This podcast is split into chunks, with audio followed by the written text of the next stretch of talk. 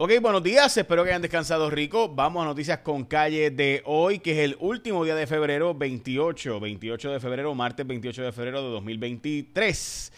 Y vamos a noticias con calle de hoy, by de hoy, recuerden que es el día de cambiar el malvete, que no te olvides, si compraste un carro en febrero, de cambiar el malvete y escogete a la gente de ASC como tu seguro obligatorio, pero bueno, hoy es el día nacional de muchas cosas, incluyendo el día nacional del pancake, también es el día nacional del soufflé de chocolate.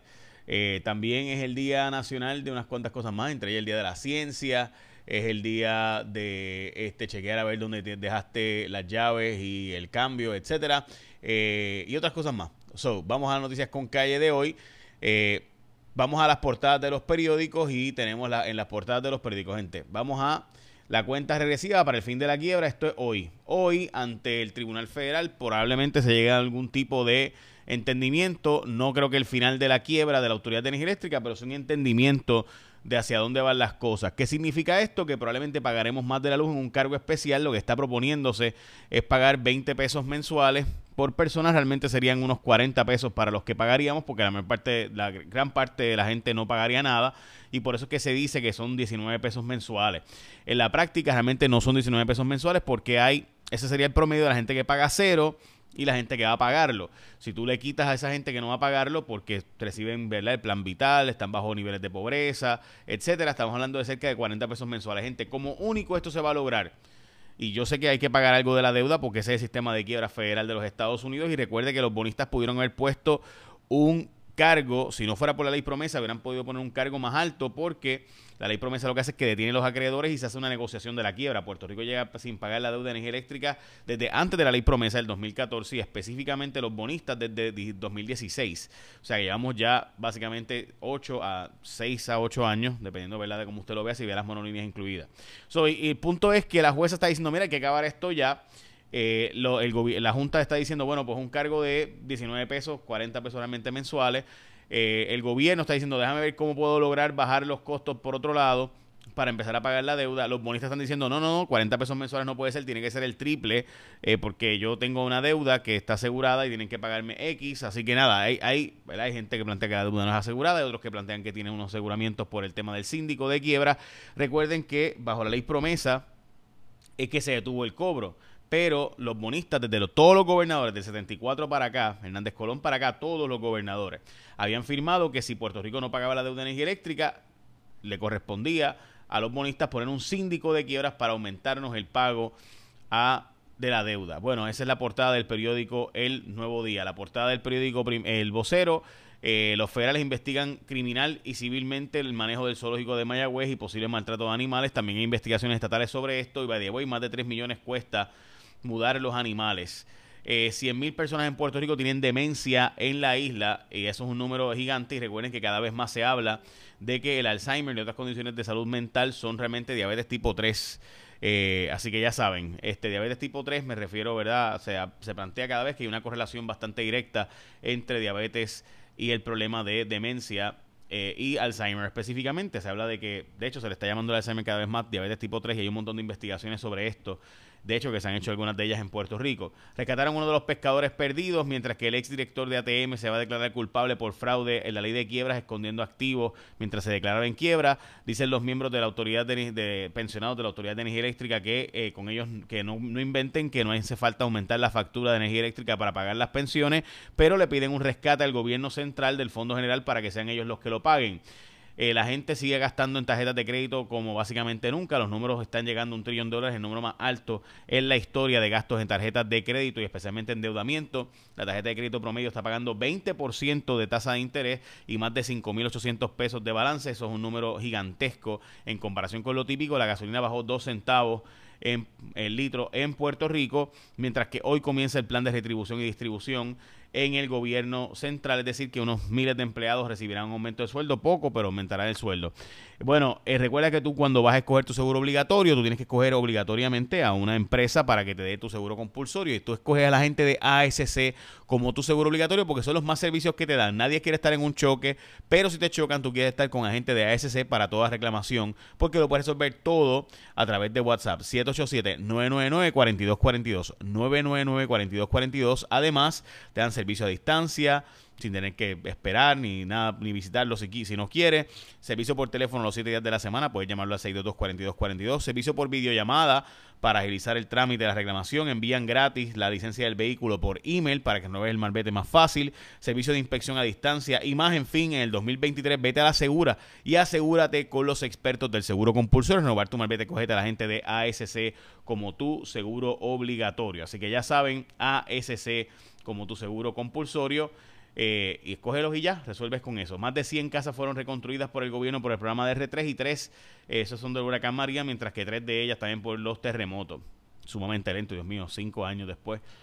Bueno, el gobierno no trabaja mañana porque hay, eh, mañana es feriado de la ciudadanía americana, un día como mañana, hace ya desde 1898 Puerto Rico eh, tenía la ciudadanía americana. Recuerden que nos dio la ciudadanía americana porque los, alemanes estaban invadiendo, o había rumores de que los alemanes invadirían el Caribe, y por eso compraron las Islas Vírgenes Americanas, que antes eran de Dinamarca, eh, y ahora también compraron, y también pues nos dio la Ciudad Americana a Puerto Rico, habían rumores de que los alemanes en la Primera Guerra Mundial invadirían el Caribe eh, para quedarse con esta zona, con los famosos submarinos, eh, U-Boats, como se les mencionaba, y de ahí sale la Ciudad Americana que llega a Puerto Rico y las Islas Vírgenes se convierten en islas de Estados Unidos. Eh, porque habían barcos y especialmente submarinos hundiendo barcos americanos y ingleses con armas y demás. Así que esa es la historia de por qué Puerto Rico llegó a la ciudadanía americana en 1917, ¿verdad? Eh, así que ya saben, en 1917 es que Puerto Rico se hizo la ciudadanía americana en la ley Jones. Me disculpa que no fue en 1898, sino en 1917. En 1898 fue la invasión de Estados Unidos a Puerto Rico.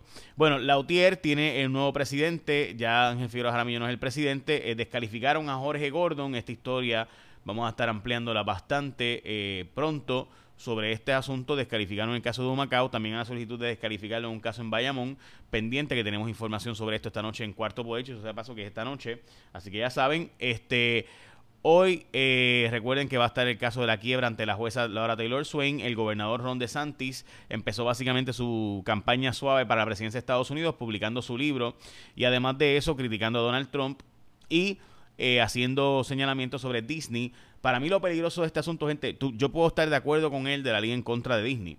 El problema es que es totalmente constitucional que una empresa como Disney critique a un presidente y cree un fondo para criticar a un gobernador o un presidente sobre diferentes leyes. Así que Disney hizo algo totalmente válido constitucionalmente. Y que tú uses el taxpayer power, o sea, que tú uses... Eh, y esto para mí de Ron DeSantis es bien serio, gente. Yo sé que alguna gente dice, ah, pero estoy de acuerdo con él. Sí, tú puedes estar de acuerdo con él. Pero el hecho, por ejemplo, de que yo no estoy de acuerdo con un gobernador, no hace que él use el poder de ponerme impuestos para poder quebrarme por yo criticarlo. Es decir, Disney hizo unas críticas sobre Ron DeSantis y Ron DeSantis lo que hizo fue que los puso básicamente a pagar impuestos y quitar unos servicios que daban. O sea, si yo uso el taxpayer power, o sea, el poder de Hacienda, para que si alguien que me hace unas críticas yo pueda destruirlo fiscalmente, eso es algo bien peligroso y muestra un poco dictatorial. Y a mí me parece bien peligroso eso, a pesar de que usted puede estar de acuerdo con él en que Disney, lo que Disney estaba haciendo estaba mal y las películas de Disney pues crean estas, estas nociones, estas consideraciones que usted puede tener en desacuerdo. Chévere, yo puedo estar totalmente de acuerdo con usted de que lo que está haciendo Disney está mal, pero de que tienen derecho a hacerlo y usted utilizar el poder del impuesto para ponerle contribuciones en castigo, eso es bien peligroso y me parece que es un disparate defenderlo.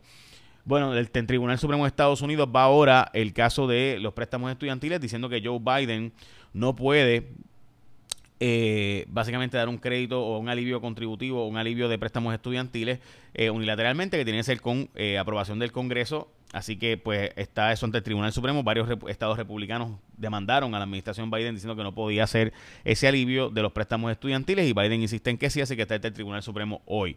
Fiscalía Federal se opone a que se le quite la mordaza a Sixto George. Esto porque, como saben, Sixto George tuvo acceso a un montón de información que el gran jurado federal investigó y se le tiene que pasar obligatoriamente a la defensa. Esta historia de Metro. Eh, la Fiscalía Federal se opuso a que se levante la mordaza porque entienden que Sixto George podría estar tirando por ahí información en el garete y convenientemente sobre información que pasó ante el Gran Jurado Federal. Recuerden que se le pasa la información a la defensa en cómo toda esa investigación y se le pidió básicamente que devuelvan la información. Eh, la gente de Fox News sí dijo información al aire falsa de que le habían robado las elecciones a Trump mientras sabían que era falso. Eso salió en este caso eh, ahora en la deposición de Dominion. Eh, están buscando los asesinos de las masacres de Cataño. No se llegó a un acuerdo de, con Coscuyuela después de que la, defensa buscó un acuerdo con Fiscalía. Fiscalía dijo que no. Sujeto llamó a la ex esposa y madre de sus hijos de hace 30 años para decirle que iba a matar a la esposa actual, a su pareja actual y luego se iba a suicidar y en efecto así lo hizo y se está investigando criminal y civilmente el zoológico de Mayagüez. Básicamente esas son las noticias con calle de hoy. Te espero esta noche en Cuarto Poder. Recuerda que Cuarto Poder es esta noche. Vamos a tener cuatro historias eh, bien importantes, pero pues no voy a poder darte detalles ahora porque se me acabó el tiempo. Ya supone que no dure más de 10 minutos, llevamos casi 11. Eh, y hoy es 28 de febrero del 2020. 23 y el año bíblico, para aquellos que lo están siguiendo, sería Levítico 22 al 23-44, mientras que también el Salmo 44 es Marcos 9 al 10-12 y el Proverbios 10-19. Eh, tú puedes seguir el año bíblico básicamente con tres capítulos a cuatro capítulos diarios de la Biblia. Échame la bendición, que tengan un día productivo. Los espero esta noche en Cuarto Poder. Recuerda escogerte a la gente de ASC como tu seguro obligatorio para cuando vayas a escoger tu seguro obligatorio, ahora que estamos a finales del mes de febrero. Ahora sí, échame la bendición, que tengan un día productivo.